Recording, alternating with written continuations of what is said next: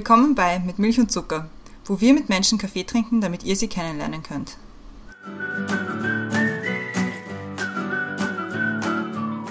Willkommen zurück bei Mit Milch und Zucker. Neue Woche, neue Folge. Mein Name ist Christiane und im Zoom-Fenster über mir ist wieder die Brenda. Hallo Brenda. Hallo Christiane. Im Zoom-Fenster unter mir ist unser heutiger Gast und zwar ist das heute der Volkan. Hallo Volkan. Hallo.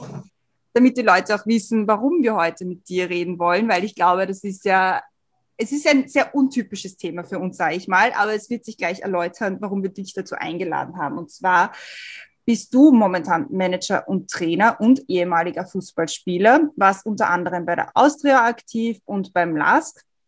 Hast auch einige Einsätze im Nationalteam von Österreich gehabt und bist davor in deiner Jugend fußballerisch in Rotterdam tätig gewesen. Insgesamt habe ich nachgeschaut, auf der ÖFB-Seite steht, du hast 59 Spiele gespielt, 15 Tore geschossen, eine gelbe Karte, keine rote Karte, keine gelb-rote Karte, erhalten, was ich schon sehr beeindruckend finde, weil ich finde, das ist, ist, das ist nett, wenn man keine roten Karten bekommt. Das heißt, man ist irgendwie nett am Spielfeld unterwegs.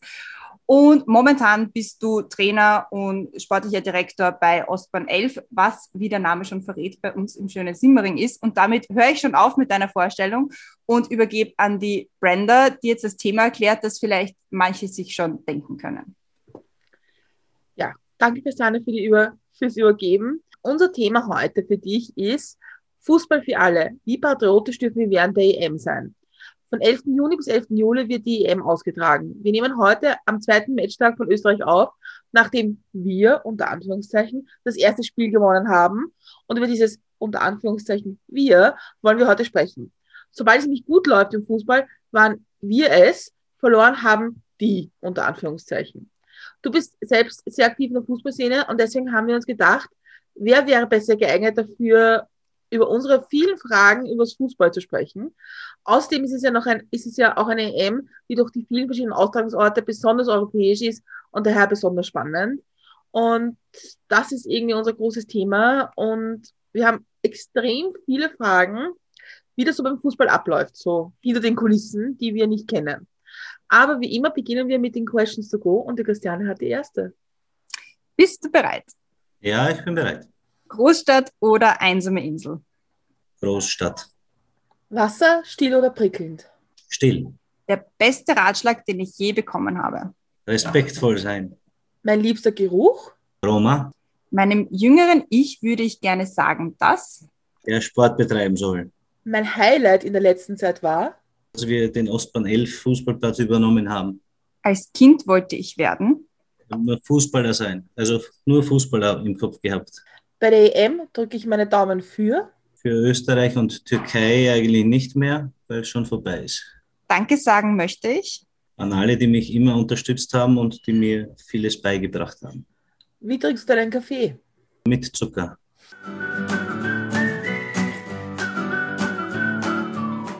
Questions to go gemeistert. Und damit kommen wir auch schon zur ersten mit Milch- und Zuckerfrage, also zu unserer Einstiegsfrage. Und zwar ist das, was ist oder war der beste Kaffee, den du jemals getrunken hast? Weil da geht es ja auch oft darum, wo man den getrunken hat, mit wem man den getrunken hat und nicht so um den Geschmack allein. Natürlich ist es mir sehr, sehr wichtig, mit wem ich den Kaffee trinke, aber in der Früh trinke ich ihn am liebsten alleine. Dann ist er immer am besten. Dann habe ich immer Zeit für mich selbst, schaue dann noch ein bisschen nach, was ich zu tun habe. Das passiert immer, nachdem ich die Kinder in die Schule geführt habe. Also der beste Kaffee ist immer eigentlich, den ich alleine trinke. Und der zweite ist dann schon mit, mit Kollegen. Also Morgenmensch bist du nicht gerade? Ja, nicht so richtig, aber es, ist, es macht mir auch nicht viel aus, wenn ich, wenn ich morgens aufstehen muss. Wie ist es, wenn man so als Team gemeinsam ist? Und ist man da den ganzen Tag zusammen und verbringt man den ganzen Tag zusammen und auch schon das Frühstück und den Kaffee in der Früh? Oder ist es nur fürs Training? Es gibt immer Phasen, wenn man ein Spiel hat oder, oder das Spiel ist halt weiter weg, dann äh, muss man im Hotel quartieren, einen Tag vorher. Dann kommt man zum Essen natürlich zusammen hinunter und, und isst auch gemeinsam, plaudert ein bisschen, aber sonst hat jeder sein Zimmer oder ein, äh, man teilt sich ein Zimmer mit einem Kollegen. Man ist jetzt nicht 24 Stunden die ganze Zeit zusammen, weil man ja Zeit für sich, jeder hat eine eigene Vorbereitung eigentlich. Jeder bereitet sich seine, möchte Film schauen, der andere möchte schlafen, der andere spielt gern Playstation, dann gibt es jemanden, der ein Buch liest. Also jeder muss dann eigentlich für sich selber wissen. Es sind halt Individuen äh, überall und das muss halt in ein Team hineingefügt werden. Aber ich glaube, dass trotzdem je mehr die Mannschaft zusammen macht, so desto erfolgreicher ist eigentlich eine Mannschaft. Wenn es ein Team spielt, man sucht sich ja nicht die Leute aus, mit denen man die Zeit verbringt und mit denen man gemeinsam spielt. Ist es nicht auch schwierig, dass man sich eben nicht ausgesucht hat, mit wem man sehr viel Zeit verbringt? Natürlich ist es schwierig. Also äh, es gibt immer, ich sage immer, es gibt zwei Sachen. Es gibt einen Amateurspirit, wo man die Sache Fußball liebt und es gibt dann eine Professionalität, wo dann Spieler kommen und, und wirklich Top-Spieler halt vom Fußball schnell zusammenkommen und dann irgendwie gemeinsam Fußball spielen, dann ist nach dem Training aus, jeder geht nach Hause. Und es gibt eben diesen Amateurspirit, wo dann jeder nachher vielleicht gemeinsam etwas trinkt, ein bisschen lacht und spricht miteinander. Ich glaube, dass da die Mischung davon sehr, sehr wichtig ist.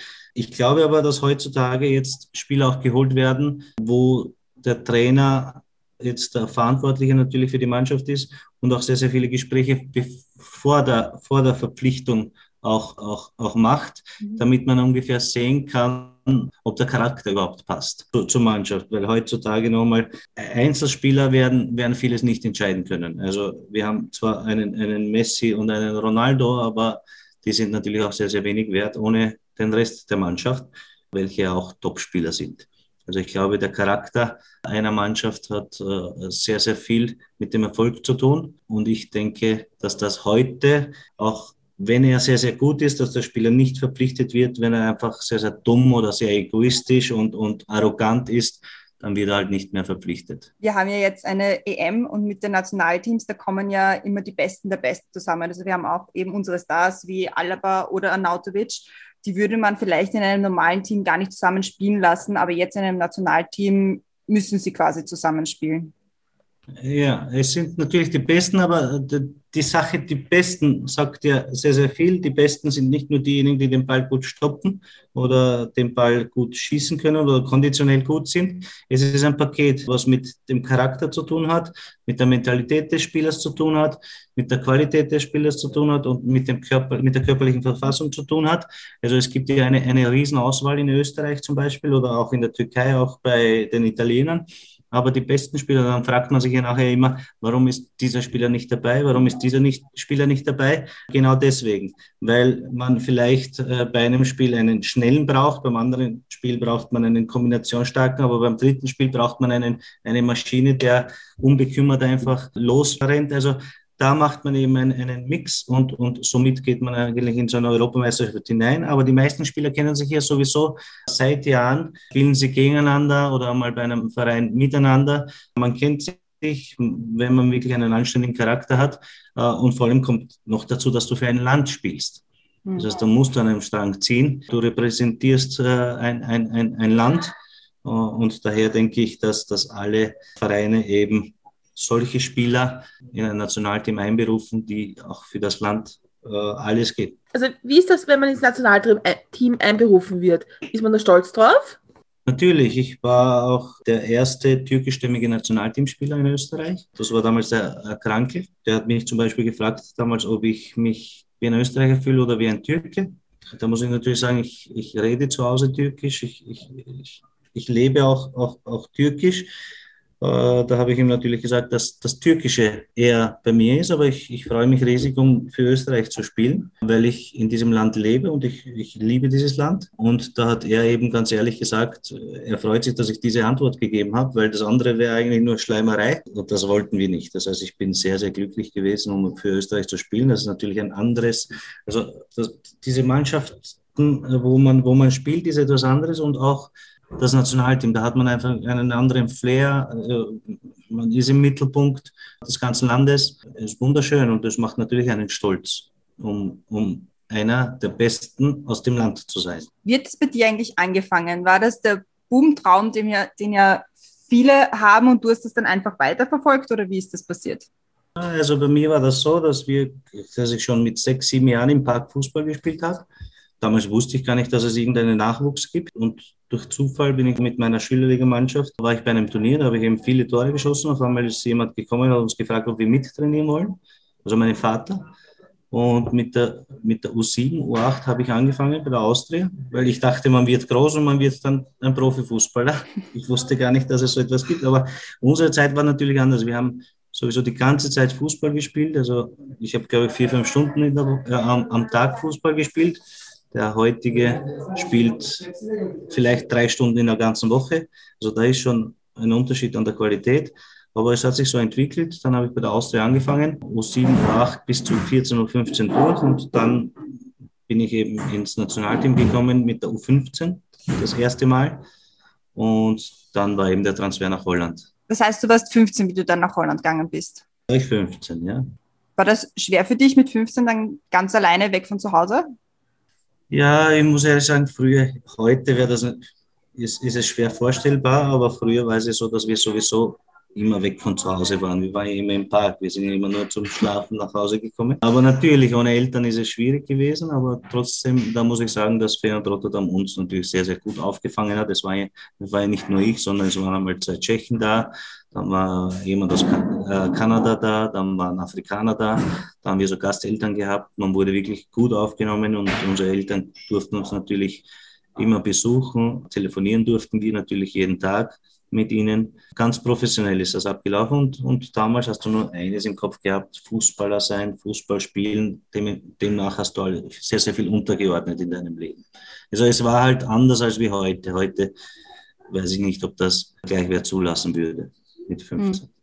Wie ist das so im Nationalteam? Wenn man, da spielt man mit Leuten, die am Tag davor vielleicht noch in einer anderen Mannschaft gegeneinander gespielt haben und die vielleicht den Schienbein getreten haben und denkt sich, du Trottel, gestern warst du irgendwie ungut zu mir und heute muss man in einem Team gemeinsam spielen. Ist das schwierig? Die Statistik, die die Christiane vorhin auch gesagt hat, war eigentlich falsch mit der roten Karte. Das war vielleicht bei einem Team. In Österreich war das vielleicht so. Ich habe in Holland natürlich ich glaube, dann die zwei rote Karten bekommen. Ich hatte zum Beispiel genau dieses, diese Sache mit dem Michael Wagner. Der hat damals bei der Außer gespielt, ich habe bei Pasching gespielt und der hat sich einmal so theatralisch fallen lassen. Da habe ich die rote Karte bekommen dafür. Und in der nächsten Woche waren wir im Nationalteam gemeinsam. Mhm. Also es ist dann schon heftig, du bist wütend äh, auf die Art, aber du, wir sind halt erwachsene Männer. Irgendwann ist das dann auch vorbei, man spricht sich da aus mhm. und, und alles wieder gut. Weil am nächsten Tag musst du zusammen gegen einen anderen Gegner spielen. Und wie ist das, wenn man im Nationalteam gegen andere Länder spielt? Äh, zum Beispiel jetzt, weiß nicht, gegen Dänen und die sprechen Dänisch. Versucht man in einer Sprache zu sprechen, dass die es nicht verstehen, was man am Platz zueinander sagt? Ja, die Fußballsprache ist aber wie, ziemlich gleich. Also ja, natürlich, wenn man zum Beispiel einen Freistoß hat und man möchte da jemanden ins Spiel bringen, dann spricht man das vielleicht anders aus, sodass der Gegner das nicht versteht. Dann spricht man manchmal, ich meine, unser, unser, unser Wiener Dialekt ist ja nicht immer zum, zum Verstehen für andere. Auch Deutschsprachige manchmal nicht, verstehen das manchmal nicht. Dementsprechend natürlich, man probiert da immer vielleicht in die Richtung zu schauen, aber in die Richtung zu sprechen. Da gibt es kleine Sachen, gibt es da immer. Gegen welche Mannschaft hättest du gerne mal als Nationalteam gespielt? Für mich als Spieler war das eigentlich egal, gegen wen. Wie, also, es waren immer schöne Duelle da, also Austria, Rapid, vielleicht international Besiktas, Real Madrid. Also für mich war das eigentlich sehr, sehr egal. Lieber waren mir natürlich die Schwächeren, weil dann haben wir gewonnen. Wie ist das jetzt als Trainer? Hast du da immer noch so einen kleinen Volkernspieler hinter dir im Kopf, der dir sagt, na, riskier das oder ist das ganz was anderes? Na, man muss immer ehrlich zu sich selbst sein. Also der Fußballer ist ja sehr, sehr selten kritisch und da sind immer andere schuld. Die Erfahrung muss man dann irgendwann einmal reflektieren. Man muss wissen, wo man selbst Fehler gemacht hat. Dementsprechend, also ich habe immer zu mir gesagt, ich würde nie wollen, dass ein Spieler mich menschlich nicht möchte. Das heißt, hab ich, deswegen habe ich immer eine gute Kommunikation zu meinen Spielern. Ob du jetzt ein guter oder schlechter Trainer bist für ihn, das ist eine andere Geschichte. Ich könnte sagen, irgendwann einmal, ich finde seine Philosophie, sein Training nicht gut, das wäre okay.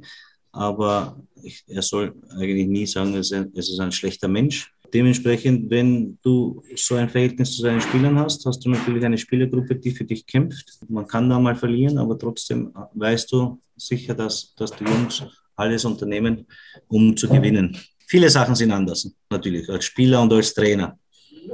Musst du auch ein bisschen ruhiger als Spieler, weil ich auch sehr, sehr aggressiv.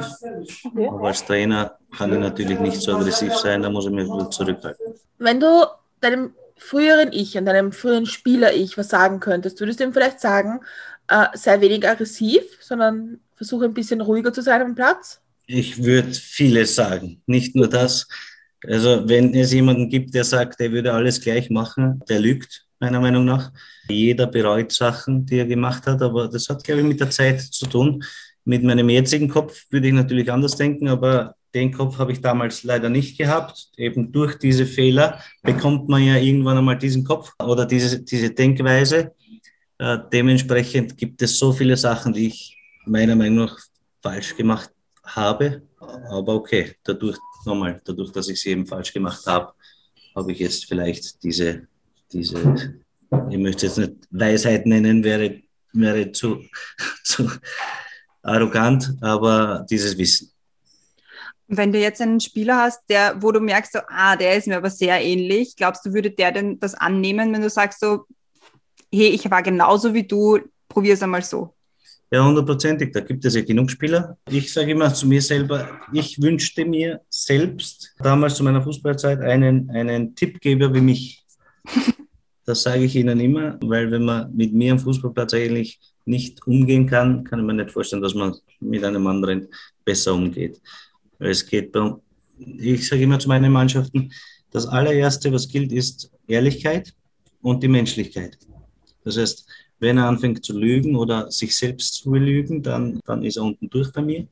Äh, und, und ich kommuniziere mit ihnen auch immer auf ehrliche Art und Weise. Wenn es gut ist, ist gut, weil heute wollen Spieler nur Lob. Mhm. Wenn es schlecht ist, ist schlecht, muss man auch sagen können. Aber wie schwer ist das, Spielern zu sagen, hey, das irgendwie, ich glaube, das kannst du nicht, oder ich glaube, das ist nicht, was du jetzt gerade machst, das funktioniert nicht. Ist das schwer? Ja, das kannst du nicht, das funktioniert nicht, würde ich nicht sagen. Fußballer nochmal, jeder Fußballer ist für mich eine Marke. Das bedeutet, äh, der eine ist schnell, der eine ist konditionell stark, der andere ist technisch sehr, sehr stark, ist aber langsam. Äh, und dementsprechend bastelst du eine Mannschaft zusammen. Demnach kannst du zum Beispiel zu einem langsamen Spieler nicht, wenn er den Ball vorne bekommt, nicht äh, sagen, warum läufst du nicht schneller? Der kann es nicht. Dementsprechend weiß ich das schon von von vorher und ich beurteile sie nur auf das, was sie können. Das heißt, Fehler kann jeder, jeder Spieler machen, also eine, eine Ballannahme, wo der Ball unten durchrutscht. Aber wenn er das auf, auf Lässigkeit macht, dann bekommt er etwas zu hören von mir. Aber wenn er das auf Spannung macht und das passiert, ist kein Problem.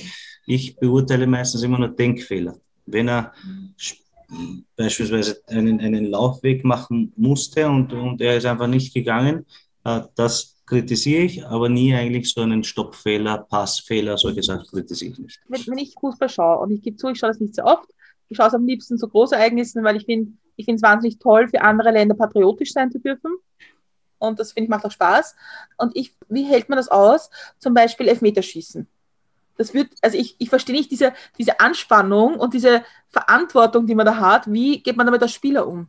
Ja, das ist schlimm. Also ich kann, ich kann die hundertprozentig sagen, dass es keinen Spieler gibt, der, der einfach nur sagt, oder vor, vor 60, 70.000 Zuschauern einfach nur rausgeht und sagt, ich knall den einfach rein. Mhm. Jeder hat natürlich im Hinterkopf, eben da, da kommt die mentale Stärke dazu. Da gibt es manchmal technisch schlechtere Spieler, wo man sagt, der schießt, weil der unbekümmert ist und der geht raus und schießt. Weil die anderen, wenn du, sobald du anfängst bei einem Elfmeter, Elfmeter zum Nachdenken, dann gibt es Probleme.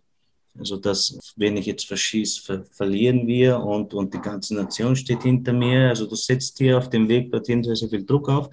Deswegen gibt es auch Mentaltrainer im Fußball, aber, aber ein Elferschießen ist wirklich eine schwierige Sache. Würdest du sagen, das mentale Training hat zugenommen, seitdem du selber gespielt hast? Oder ist es immer stärker geworden? Ja, war das immer schon? Das, das hat zugenommen, aber meiner Meinung nach hat es Vorteile und, und Nachteile. Hat stark zugenommen, aber, aber ich denke manchmal auch, auch unehrlich. Also der Spieler selbst ist, ist sehr, sehr wichtig für sich. Der muss ehrlich zu sich sein. Nochmal, ich sage zu jedem Menschen, egal ob du mich jetzt anlügst oder einen anderen, aber lüg dich selbst nicht an. Äh, man muss ehrlich mit sich umgehen können. Wer geht schon mit einem Mentaltrainer sehr, sehr ehrlich um? Das ist die nächste Frage. Ich denke, dass es gut ist, aber manchmal ist die Psychologie einfach, manchmal muss man einfach nur durchfahren, weil die Psychologie einen, einen schwach macht. Weil alles, was passiert, ist einfach, wird einfach besprochen, beurteilt und, und, und, und lieber Junge, warum hast du daneben geschossen oder hast du Probleme zu Also im Fußball ist es manchmal einfach, hast einfach daneben geschossen, ist aus, dann wird jeder aggressiv sein, dich vielleicht einmal anfahren, aber nach zwei Minuten ist eh wieder vorbei. Also man muss ein bisschen brutaler werden. Ich glaube, dass, dass dieses Mentaltraining, dass die Psychologie äh, Menschen manchmal auch schwächt. Wie, wie kann man sich das vorstellen, wenn man jetzt auf so einem Fußballplatz steht und das Stadion ist voll und alle schreien und singen und tun und wie, wie ist das als Spieler? Ist man auch abgelenkt davon, was passiert rundherum? Ich glaube eher weniger. Es gibt halt manche, manche Fans, die sind ja berühmt dafür, wenn jetzt jemand spielt, dass, dass, sie, dass das ganze Stadion auf einmal pfeift. Mhm.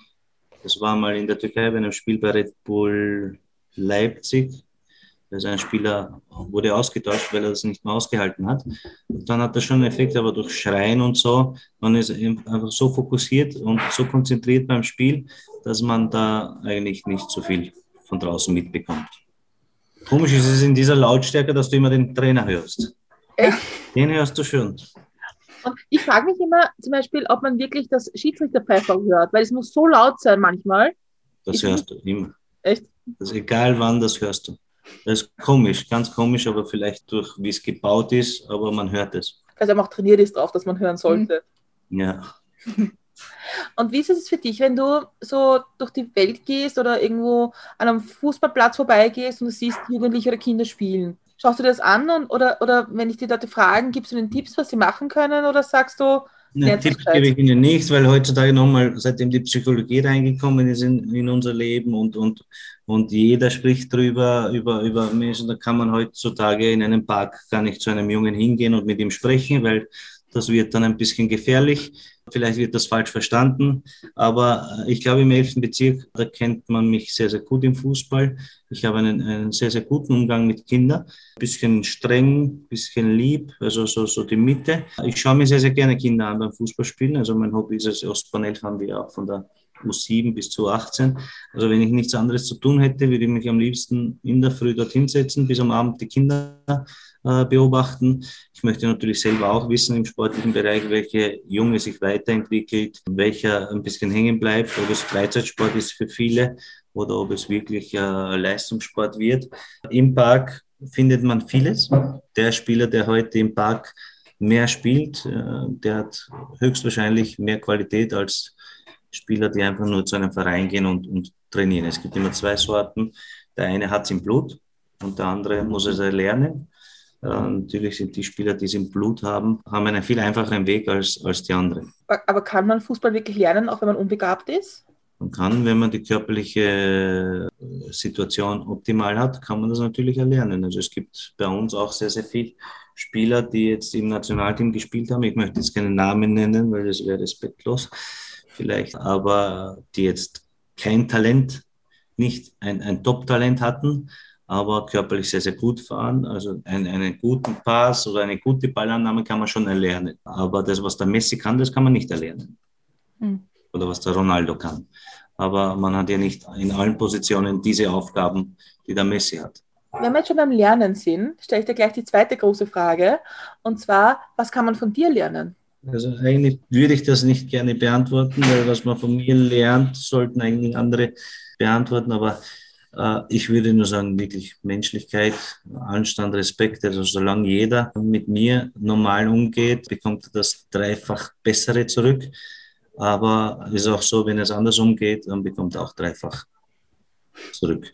Also es braucht einen Anstand, es braucht eine Art zu kommunizieren. Der Ton ist mir ganz, ganz wichtig, wie, wie man mit mir spricht, so wie ich Menschen sehe. Ich, ich sehe Menschen gerne in, in, in, die Augen, wenn ich mit ihnen rede. Das möchte ich auch von, von den anderen. Mhm.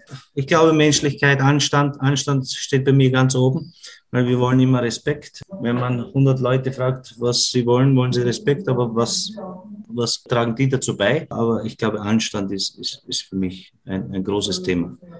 Ist es auch so, wie du deine Trainerrolle anlegst? Hundertprozentig.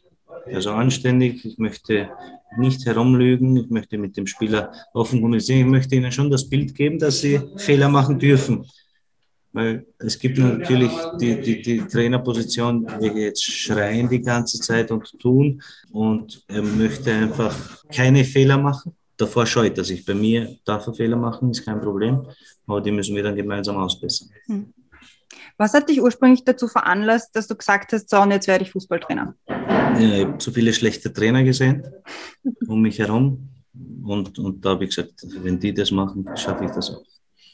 Aber jetzt im Moment habe ich eigentlich mehr eine Sportdirektorrolle. Mhm. Also der Muhi Ajar macht bei uns den Trainer, er ist mein Co-Trainer.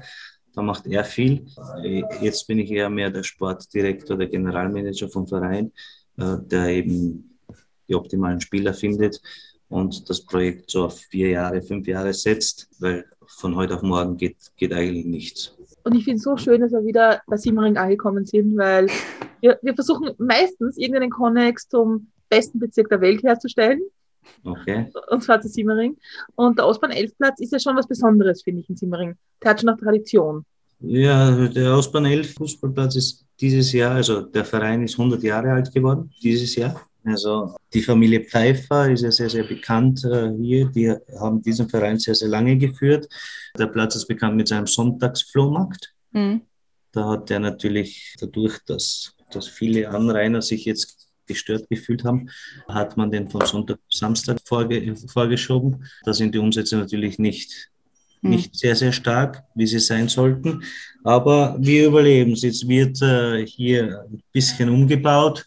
Wir probieren aber, wie ich sage immer, der Fußballplatz ist auf einem sehr, sehr modernen Gelände, ist der gleiche wie in einem alten Gelände, auf einem alten Gelände. Mhm. Das am Fußballplatz kann man die Ausbildung trotzdem geben, aber nochmal, man braucht natürlich eine Infrastruktur, optimale Kabinen, einen optimalen Kantinenbereich, Seminarräume. Das braucht man, das muss natürlich mit, mit der Zeit muss das wachsen. Diese Fußballplätze bei der Ausbahn 11 Platz und so, die sind ja gewachsen mit mit Stadtteilen und Vierteln. Dass die Leute halt in der Umgebung auch dorthin gegangen sind und so weiter, dass es gefördert worden ist, dass man da auch lokal ist. Glaubst du, dass das ein bisschen vernachlässigt wird, dass man auf diese kleinen Clubs, die lokalen, dass man auf die auch schaut, dass man die erhält? Ja, ich glaube, dass das Problem in Wien, wenn man jetzt außerhalb Wien schaut, in Niederösterreich oder, oder im Burgenland, äh, gibt es ein Dorf, einen Fußballverein. In Wien gibt es tausende Vereine. Daher splitten sich diese, also, die, äh, wie, also Österreich ist ja sowieso kein, keine Fußballnation von den Fans her, weil man erwartet sich, wenn eine Austria jetzt wirklich so viele Meisterschaften hat und, und wirklich ein Top-Verein ist, man erwartet sich jede Woche ein, ein volles Stadion. Bei Rapid auch. Äh, Rapid hat dann eigentlich mehr Fans. Äh, aber das erwartet man sich von der Austria auch, von Salzburg oder WRC, wer auch immer spielt, aber das hat man nicht. Jetzt hat man früher natürlich äh, in den Landesligen, in den, in den zweiten Landesligen, Oberligen, die Nähe gehabt. Der Gasthauswirt ist eben gekommen, dann ist die Familie gekommen, äh, die Eltern. Heute interessiert das eigentlich sehr, sehr wenige Menschen. Alle sind da ein bisschen egoistischer geworden.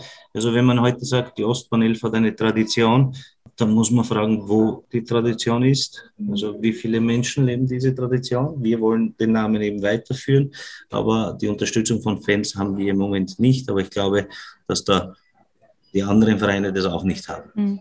Das war früher vielleicht schön, aber je mehr Mannschaften dazugekommen sind, desto weniger Fans sind eben gekommen. Und wenn man jetzt Ostbahn 11 zuschauen will, also wenn, wenn, die, wenn die spielen, kann man einfach hinkommen oder muss man da zahlen oder wie tut man da? Ja, ab der zweiten Landesliga, dort wo wir jetzt spielen, gibt es Eintritt. Aber wenn du kommen möchtest, lade ich dich gerne ein. also ich, ich glaube, ich spreche für uns, wir kommen gerne mal als Podcast und ja, voll. sehen, wie das für uns ist, in, in unserem ja. Lieblingsbezirk beim Fußball dabei zu sein. Ja, ich denke auch, dass der 11. Bezirk, ich bin eigentlich vor 13, 14 Jahren in den 11. Bezirk gezogen, weil ich ja die ganze Zeit immer irgendwo war, nachher nach Wien gekommen. Ich muss ehrlich sagen, der 11. Bezirk gefällt mir auch sehr, sehr gut. Ich habe früher im 20. gewohnt, im 2., im 16. habe ich auch einmal gewohnt.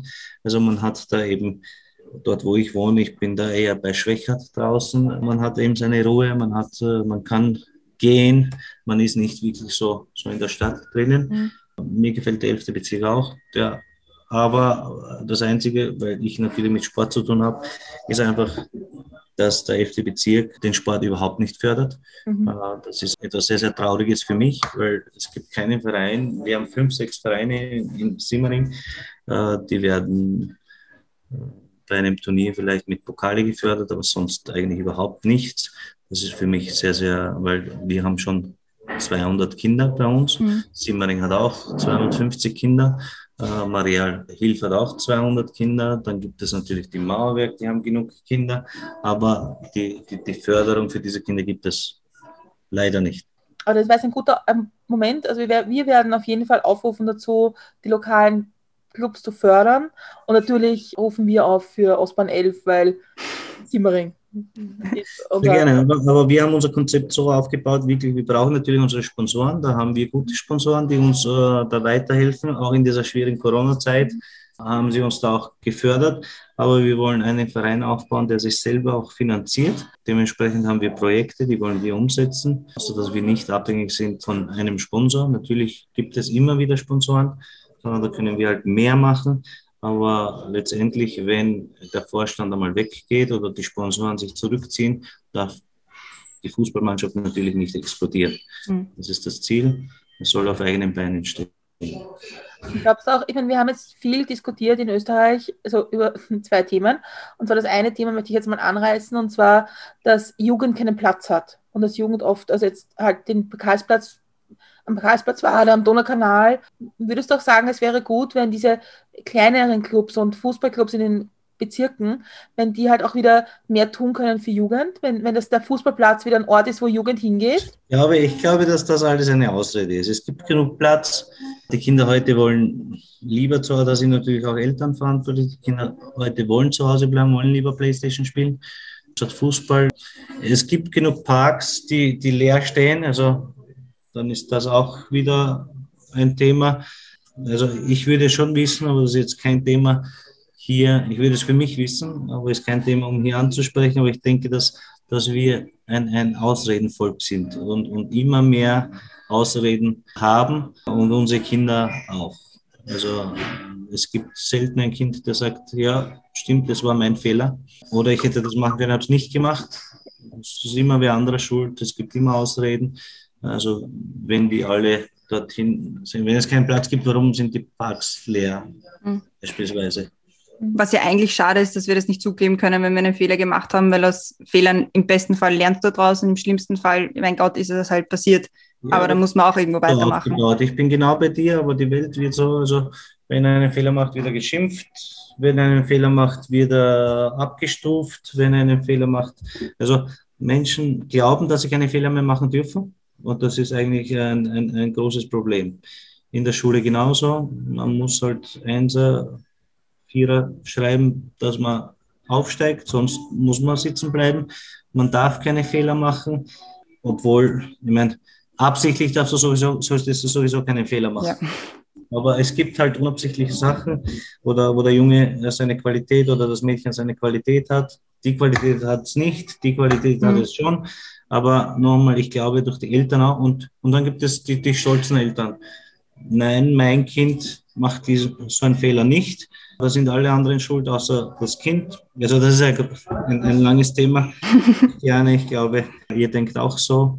Mhm. Äh, aber ich glaube, dass wir ein Ausredenvolk sind. Und dass die Menschheit eine, eine, eine, zu viel Ausreden hat. Nicht nur in Österreich, sondern auch in der Türkei, auch in Italien. Mhm. Die, die neue Generation. Immer ist wer anderer schuld. Oh ja. Und das zweite Thema, was momentan in Österreich, glaube ich, ein bisschen beherrscht, ist die Geschichte mit, sagen wir so, dem Tonfall von, von Marko Nautovic auf dem Fußballplatz. Und ich will jetzt nicht diskutieren, was er gesagt hat und ob das okay ist oder nicht. Oder ich glaube, das wissen wir alle. Ich glaube, das muss man eh für sich be beurteilen. Aber glaubst du, es ist auch wichtig zu lernen, dass man auch am Fußballplatz nicht miteinander redet? Oder, das, oder ist es okay, dass man manchmal sagt, wie, du Trottel? Ja, du, wenn man es wirklich aus, wenn man es aus Arroganz sagt, ist es nicht gut, weil man provoziert. Provoka äh, Provokationen gehören eigentlich zum Fußball nicht dazu, außer es gehört zum, zum fiesen Sport dazu. Das heißt, du musst einfach ein fieser Trainer sein, der sagt, provozieren, weil dann kriegt er die rote, dann haben wir Überzahl. Also wenn man mit diesen Mitteln geht, je mehr Geld es gibt im Fußball, desto schlimmer wird der Fußball von Dati, weil den interessiert das nicht, ob der den provoziert hat und der hat die rote bekommen, also diese ehrlich, weil es geht um 20 Millionen zum Beispiel bei einem Champions League Finale. Oder, oder äh, früher hat man gesagt, sein Mann lässt ihn nicht fallen. Heute ist derjenige erfolgreich, der sich fallen lässt und einen Elfmeter rausholt.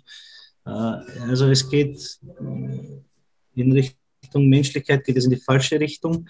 Ich sage, arrogante Spieler, ich mag sie selber nicht. Ich finde, dass der Anatovic ein, ein Top-Spieler ist, das ist eine andere Geschichte, aber vom Charakter her, wenn ich weiß, dass ich mit dem Anatovic Meister werde, dann suche ich mir lieber andere Wege, Meister zu werden, weil die Art und Weise mag ich eigentlich überhaupt nicht. Also da ist der Balotelli auch so ein Spieler, mhm. Zlatan, da ist jeder begeistert von Zlatan, ich, ich eigentlich überhaupt nicht.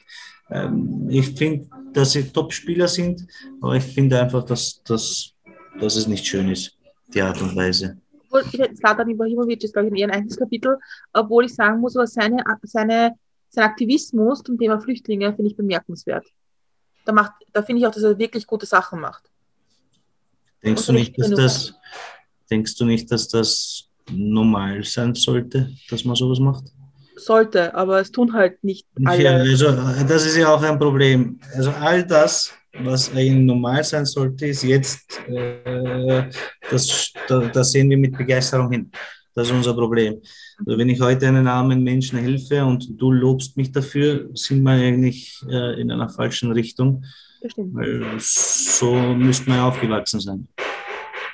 Wie schwer ist es als Trainer, so eine Entscheidung zu treffen? Ich meine, das ist jetzt nehmen wir mal jetzt den, den Anatovic her, weil er gerade äh, aktuell und präsent ist.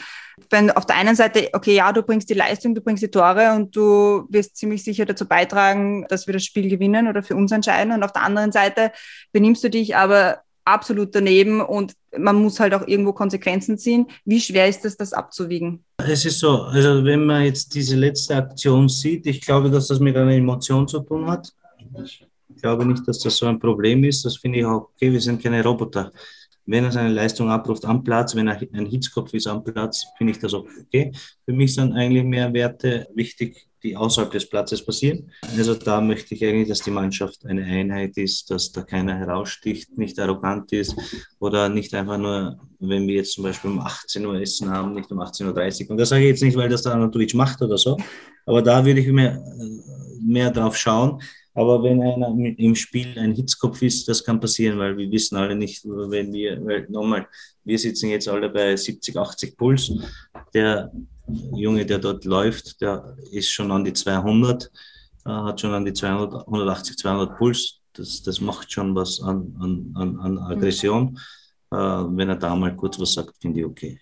Das ist nicht das Thema. Also ich meine die generelle Art wie er mhm. gegenüber vielleicht Journalisten ist, wie er gegenüber seinen Mitspielern ist, seinen Kollegen ist. Da würde ich eher mehr eine, eine Einheit wollen. Ich meine, bei der Geschichte jetzt von dem, was der Marko Nautic gesagt hat, äh, ich spreche ein bisschen Serbisch und den ersten Teil, das nämlich das wirklich Schimpfen, war auf Serbisch, würde ich jetzt mal sagen, nicht, nicht feine Klinge, aber es war durchaus, was man sagt. Also nämlich also man sagt, also diese, diese wir, wir, kennen alle Serbisch und, und, und Kroatisch und Jugoslawisch, wir können das alle. Und ich finde, dass, ich finde dass, dass diese Übersetzung ein bisschen ein Fehler war, weil die Übersetzung nicht ganz richtig ist. Also glaubst du mir, wenn ich dir sage, ich habe mich nicht einmal eine Sekunde darum gekümmert, weil es mich nicht interessiert, was er ja, gesagt ja. hat. Genau, aber ich glaube, ich, ich wollte wieder auf einen Punkt hinaus, weil ich glaube, man ist dann sehr schnell im Beurteilen, sagen man übersetzt und sagt, also bei uns sagt man das nicht in Österreich. Also wir sagen das nicht. Ja? Und da mhm. kommt da das Wir plötzlich. Nämlich dieses ja. Wir, wir Österreicher, die hier schon seit Generationen leben und die anderen, die, die dann blöde Sachen sagen oder solche Aber Sachen. Der Alaba ist wir, oder? Der sagt gute Sachen. Ja, genau, der Alaba ist wir. Aber zum Beispiel, ich finde es auch eine Unart, dass man den Sascha Kilajcic, dass man das nicht ausspricht richtig, dass man Namen nicht mal bemüht, sich richtig auszusprechen. Ja, es ist, es ist manchmal bei manchen Namen ist es schwierig, aber ich, ich weiß, was du meinst. Ich denke, dass jeder Spieler, der im österreichischen Nationalteam spielt, jetzt im Moment für Österreich kämpft. Also der ist mehr Österreicher als viele Österreicher, die draußen herumlaufen und vielleicht auch, auch, auch reden, weil da gibt es Spieler, die schwitzen für dieses Land. Mhm. Im Moment, das sind jetzt elf, vielleicht äh, jetzt mit fünf Austauschspielern äh, 16 Mann. Äh, die schwitzen für dieses Land, wo wir leben. Und, und wir sind ja ein Kritikervolk. Also in Österreich nörgelt man sehr, sehr viel. Also da würde ich jetzt nicht sagen, dass sich irgendwer bemessen sollte, wer mehr Österreicher ist und wer nicht.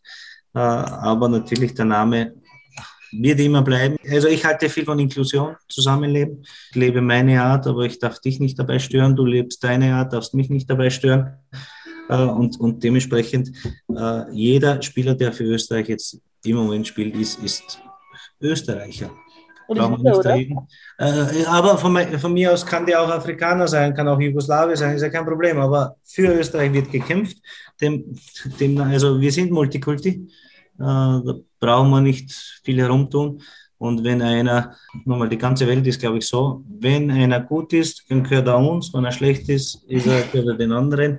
Ist einfach so, es ist krankhaft, aber, aber für mich ist das nicht einmal eine Sekunde wert zum Nachdenken. Mir ist das egal, also solche Leute möchte ich nicht einmal kommunizieren. Apropos nicht mal eine Sekunde zum Lachen, kommen wir zur dritten großen Frage und zwar ist die, was bringt dich zum Lachen? Meine Familie, meine Kinder beantworten meine, meine, meine Kinder, meine eigenen und auch meine Kinder bei Ostbahn 11, äh, überhaupt Kinder. Momente, äh, wo, wo, wo etwas untypisch passiert. Also ich lache zum Beispiel nicht, wenn einer runterfällt oder so. Aber, aber ich, ich weiß, ich kann es jetzt nicht sagen, aber ich lache sehr, sehr gerne. Ich schaue aber auch gerne sehr, sehr böse. Das, Christiane weiß das. Aber, aber ich lache sehr, sehr gerne. Ich lache auch manchmal wirklich. Äh, aber so Momente, wenn Kinder etwas erzählen wollen, beim Training passieren so lustige Sachen. Am Abend, wenn man miteinander, also unter Freunden lacht man sowieso.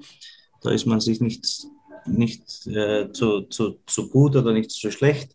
Äh, man kann einmal Spaß haben mit jemandem. Wir wollen aber eines nicht, nie, nie jemanden verarschen, äh, aber Spaß haben schon. Also ich könnte jetzt nicht genau sagen, was mich zum Lachen bringt, aber vieles. Ist dir schon mal passiert beim Training, dass jetzt einer, dass du einem Spieler was erklärt hast und der hat so zurückgeredet, dass du einfach keine Antwort mehr drauf gehabt hast? Nein, noch nie.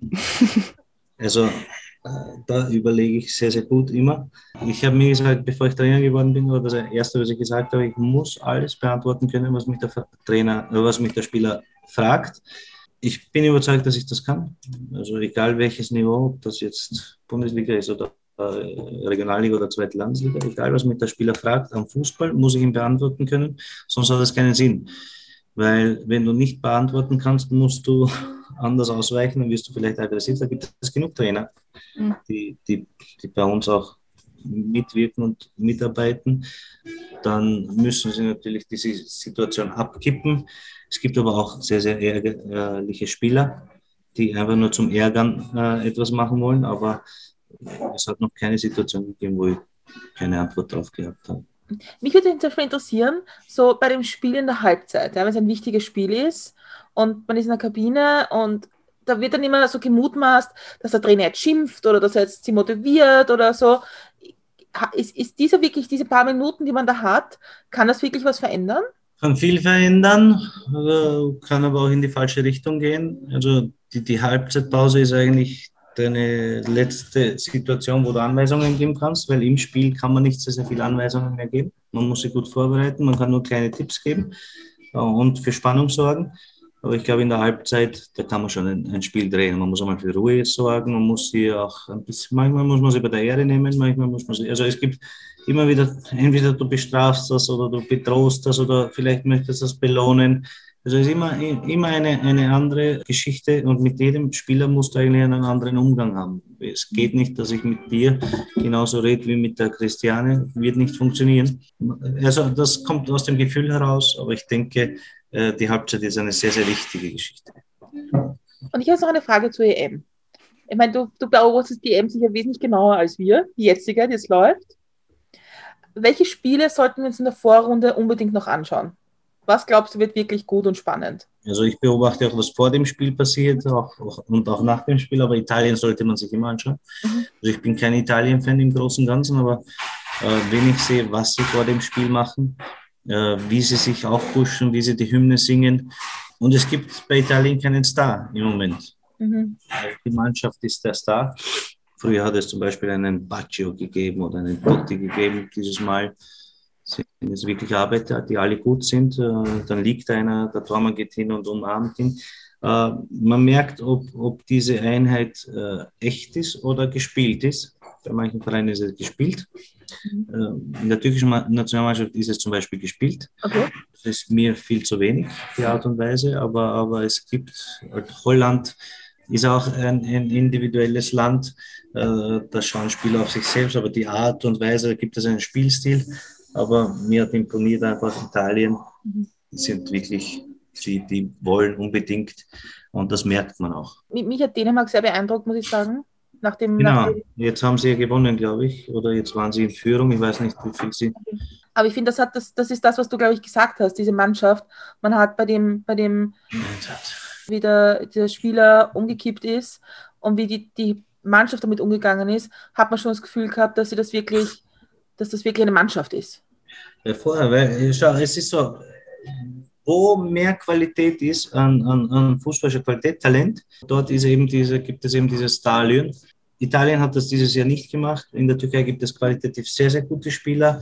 Mhm. Äh, Dänemark ist ja jetzt kein Land, wo jetzt immer wieder Topspieler herauskommen. Es gibt da kein Messi oder kein Ronaldo, äh, aber da gibt es das Team. Also ich glaube, dass fast alle Mannschaften ein gutes Team sind. Also wenn man, wenn man sagt, was ist ein Team, vor dem Spiel, nach dem Spiel, im Spiel zusammenhalten, der Ersatzspieler hofft, dass die Mannschaft gewinnt und sagt nicht, hoffentlich verletzt sich der, dass ich spiele.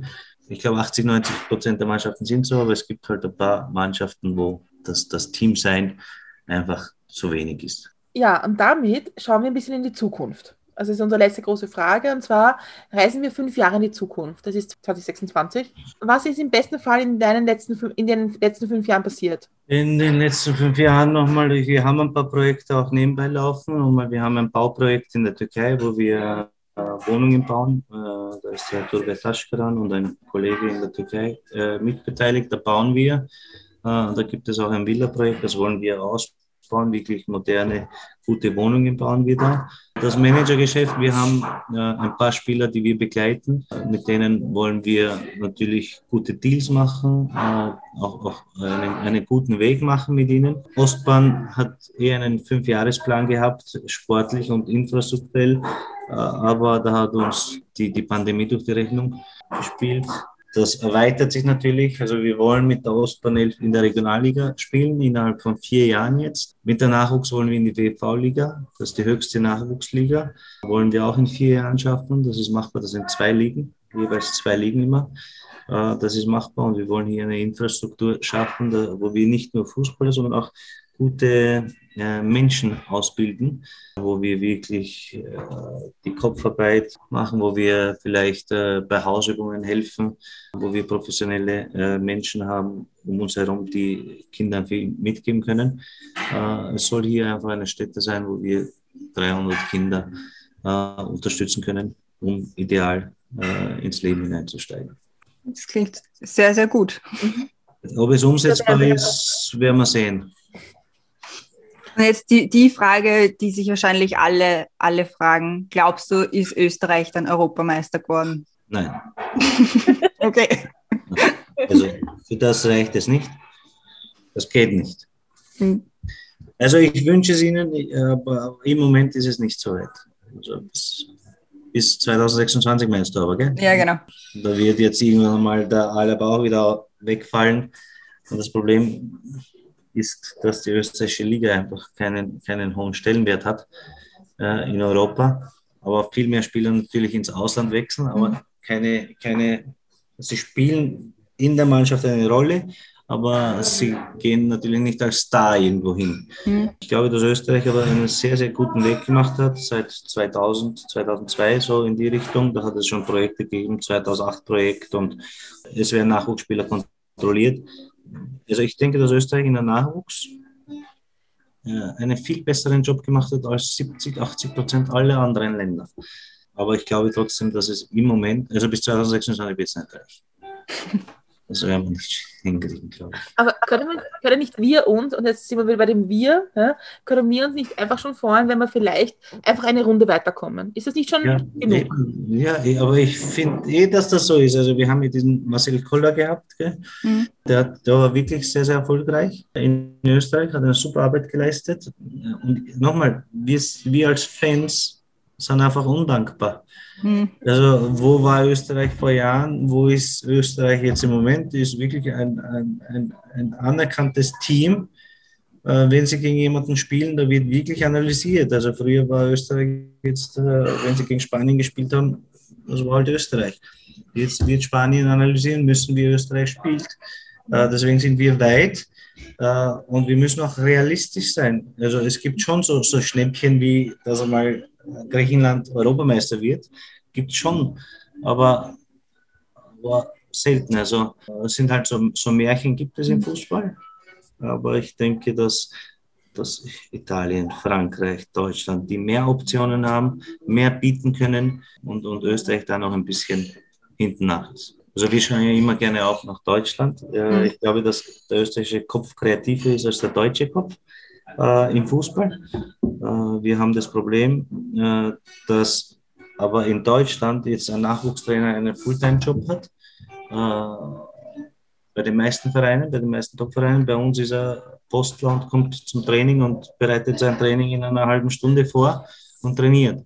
Also die Mittel äh, gibt es eigentlich nicht. Es gibt nur die Akademietrainer, die gut bezahlt werden, aber sonst haben wir ja da also Trainer, die vielleicht 150 Euro im Monat so Taschengeld verdienen. Also mit dem müssen sie sich quälen. Also mhm. da gibt es jetzt 20 Kinder, mit denen du quälst 16 bis 20 Mal im, im Monat und für das bekommst du 150, 200. Also es muss halt viel mehr passieren. Ich finde, das ist ein guter Abschluss. Es muss mehr passieren. Gefällt mir als Abschluss. Ist sehr schön. Ich glaube, wir sind damit auch am, am, Ende von unserem Gespräch angelangt, aber natürlich noch immer die obligatorische Frage, gibt es noch was, was du den Hörerinnen und Hörern gerne mitgeben möchtest, was du ihnen sagen möchtest, vielleicht auch, wie man Ostbahn 11 ein bisschen mehr unterstützen kann? Was gibt es da bei dir? Also danke mal für das Interview. Es war wirklich ein tolles Gespräch, waren interessante Fragen dabei. Wir freuen uns über jeden Besuch. Also jeder ist willkommen bei uns nur mit dem Kommen und, und Zuschauen und, und auch vielleicht ein bisschen mitmachen an Events und so äh, wäre wichtig für den Verein. Jeder ist eingeladen, jeder ist, ist uns wichtig. Wir schauen wirklich auf den Menschen und, und nie auf die Nationalität. Danke euch beiden. Ich freue mich über jeden Besuch und ich freue mich auch äh, über euren Besuch bei uns am Mailandplatz. Also wir kommen, ich kann versprechen, wir kommen, wir kommen das FIG besuchen, weil ja, also im Bezirk muss ich sich unterstützen und ich finde es eine gute Geschichte. Ich finde auch die Reaktion vom Ostbahn 11 Platz eigentlich wichtig und gut. Und damit bleibt es mir nur zu sagen, danke für das wirklich spannende Gespräch und für die manchmal ein bisschen unwissenden Fußballfragen. Aber es, ja, wirklich, also es war wirklich spannend und interessant. Und wenn die Hörerinnen und Hörer noch andere unserer Folgen hören wollen, wollen alle unsere Folgen findet man auf www.mitmilchundzucker.at.